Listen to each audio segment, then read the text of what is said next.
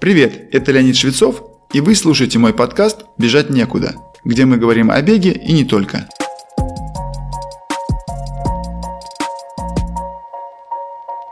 Сегодня мы разберем самые распространенные страхи и мифы, которые зачастую отталкивают людей от начала беговых тренировок, и выясним, насколько они обоснованы либо беспочвенны.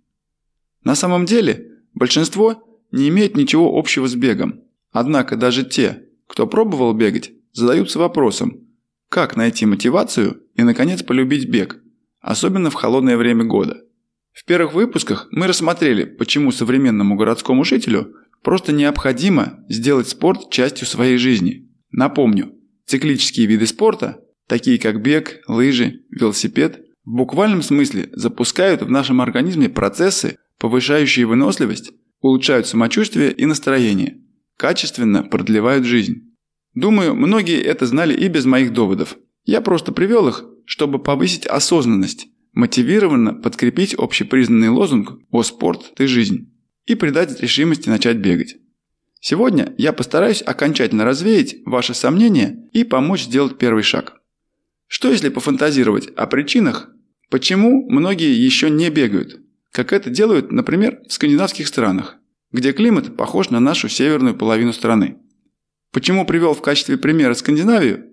Потому что там как раз очень характерно, что люди выходят на пробежку регулярно, причем и летом, когда погода приятная, и зимой, но только на лыжах.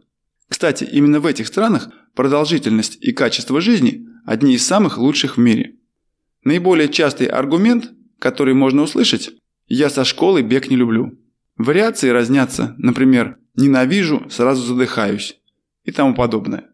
На этот вопрос отвечу как в одном анекдоте. Не нравятся мне эти индейцы. Вы просто не умеете их готовить. То же самое и про бег. Если именно это ваш случай, то решается это очень просто. Дело в том, что в школе нас не учили ни выбору нужного темпа бега, ни правильным движением, то есть техники.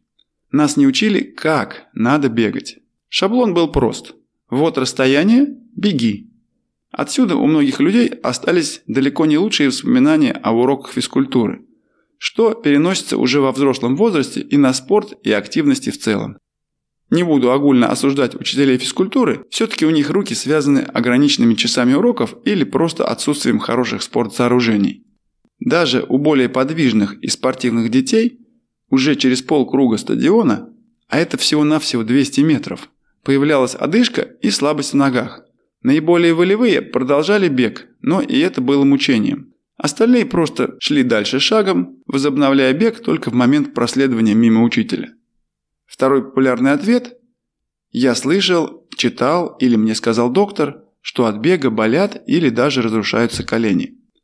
Здесь надо отметить, что не только бег, а любой вид спорта действительно может быть травмоопасным, но в случае, если не соблюдаются правила безопасности, техника выполнения того или иного упражнения.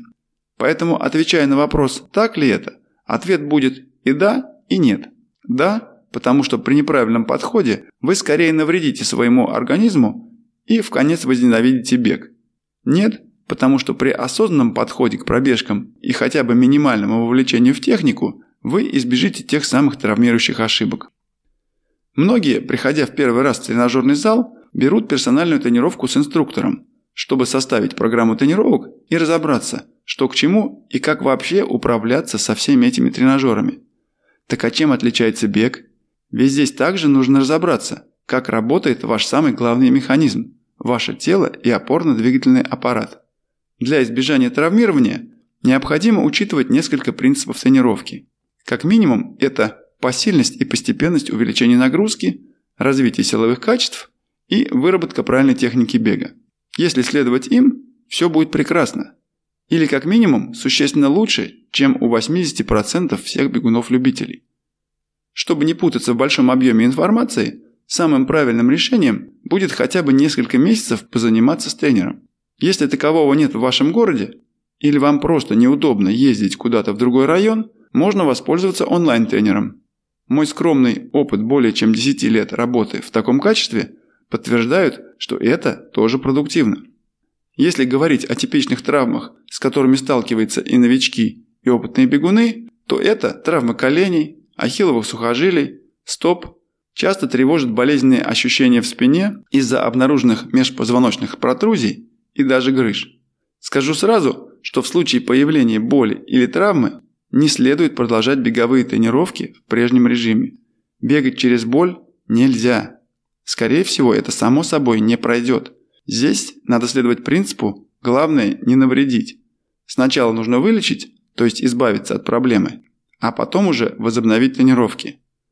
Поскольку тема травм очень объемна, мы решили посвятить ей отдельный выпуск. Далее, сколько раз я слышал, я очень стесняюсь, боюсь, что буду вызывать насмешку у окружающих, когда буду бежать. Могу успокоить этих людей. Поверьте, каждый человек в 99% случаев интересуется только собой. Так устроена наша психология. Даже если кто-то проводит вас взглядом во время пробежки, я гарантирую, что через минуту-другую фокус внимания вернется на него самого, а про вас уже точно никто не вспомнит. И потом, какая вам разница, что подумает о вас это меньшинство, если вы заботитесь о себе? Чтобы укрепить вас во мнении, позвольте процитировать великую советскую актрису Фаину Раневскую. Она была известна своими острыми, но удивительно точными высказываниями. Одно из них, самых известных, цитата, «Хрен, положенный на мнение окружающих, обеспечивает спокойную и счастливую жизнь». Многие говорят так. «Я уже пару раз начинала бегать или ходить в фитнес, но меня хватало только на три недели или меньше. Это более сложный вариант, поскольку здесь много индивидуальных факторов. К ним можно отнести занятость, трудность выделения времени, семья, дети, да просто усталость или банальная лень. Здесь самым лучшим решением будет выбор правильной нагрузки. Если на первых тренировках приходится терпеть, то после двух-трех тренировок начинают сильно болеть мышцы. Вот это уже индикатор чрезмерной нагрузки. Поначалу она должна быть очень умеренной, особенно по интенсивности. Если говорить о беге, то большинству людей подойдет чередование медленного бега и ходьбы. Критерием нужного темпа является пульс, то есть крайне желательно заранее купить часы с пульсометром. В идеале отдать предпочтение варианту с нагрудным датчиком, потому что у таких точность существенно выше, чем у оптического датчика на запястье. Да, это не всегда удобно и является дополнительным расходом денег, но рассматривайте это как инвестицию в свое здоровье. Дополнительным источником мотивации, помогающим преодолеть лень, могут быть несколько моментов.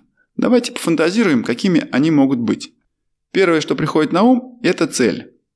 В отличие от занятий на тренажерах, где критерии цели зачастую довольно размыты, ну, например, добиться кубиков на животе или красивой формы ягодиц, в беге поставить цель значительно легче.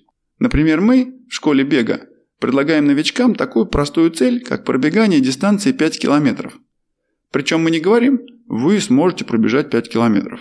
Ну, точнее, мы это обещаем, но при этом ставим временные рамки – в 4 недели. И это точно мотивирует. Если человек начинает эту программу, то он понимает, что часики тикают, и его цель – вот она, она всего в 4 неделях от начала. Следующий этап прогресса – увеличение соревновательной дистанции. Ну, пробежали вы 5 километров. Наверное, захочется больше? В большинстве случаев да. Есть ведь 10 километров, полумарафон, марафон, наконец. Мне, как тренеру, чаще приходится сдерживать пыл подопечных, убеждать их не спешить с марафоном. В этом случае хорошим стимулом будет просто улучшением результата. Ведь приятнее завершить 10 километров за 45 минут, чем за час. Кроме того, это позволит вам в дальнейшем быстрее пробежать те самые 42 километра, если до них дойдет. А что, например, делать тем, кому марафон не интересен и даже участие в соревнованиях ну не заводит? Причем в эту категорию входят и те, кто имеет за плечами разные экстремальные забеги вроде трейлов и ультрамарафонов. Но помимо банального аргумента для улучшения здоровья, я предлагаю взглянуть на такую вещь, как расширение разнообразия тренировок. В первую очередь, это разные трассы для бега. Именно это я открыл для себя после завершения профессиональной карьеры. Поверьте, я в своем городе набегал столько километров в лесопарке у своего дома, что могу не заблудиться ночью без фонарика. И когда у меня пропала мотивация бегать много, я стал бегать по неизвестным тропам и маршрутам. И это не обязательно должен быть лес, как в моем случае. Это могут быть разнообразные маршруты в вашем городе, а по выходным в его окрестностях. Вы будете удивлены, насколько это другой опыт. Увидеть знакомые места не из окна машины или на Google карте, а во время неспешной пробежки. Это еще можно сопровождать остановками на фото и видеосъемку. А если вы новичок, то это вообще может стать отдельным хобби, которое можно описать словами «совмещать приятное с полезным». Вдобавок ко всему, если вы еще и путешествуете или ваша работа связана с командировками, таким образом вы сможете увидеть новые места в совершенно ином ключе. Пробежка по узким улочкам Парижа или Лондона – это совсем иное, чем прогулка с экскурсоводом, не говоря уже о разных курортных местах вроде Турции или Кипра. Также очень помогает выходить на тренировки без пропусков наличие партнера. Договоритесь с другом или подругой, что вы встречаетесь на тренировку в конкретное время в определенном месте. И что без отговорок. Я скажу, что даже я, уже будучи мастером спорта, мотивировал себя на утренние тренировки зимой, когда темно, мороз или слякоть, во многом потому, что договаривался на встречу с напарником. И в завершении, хотя это может звучать повторением, но это тоже работает – если начинать первые недели тренировок в умеренном темпе и с небольшой продолжительностью, у вас будет намного больше шансов, что вы полюбите это занятие. Не пытайтесь сразу бежать как заядлый марафонец.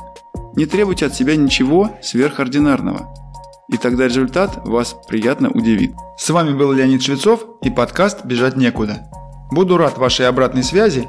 Делитесь своими мыслями по теме сегодняшнего выпуска, задавайте вопросы и предлагайте темы для следующих – вы можете написать на почту, указанную в описании, либо найти меня в Инстаграм.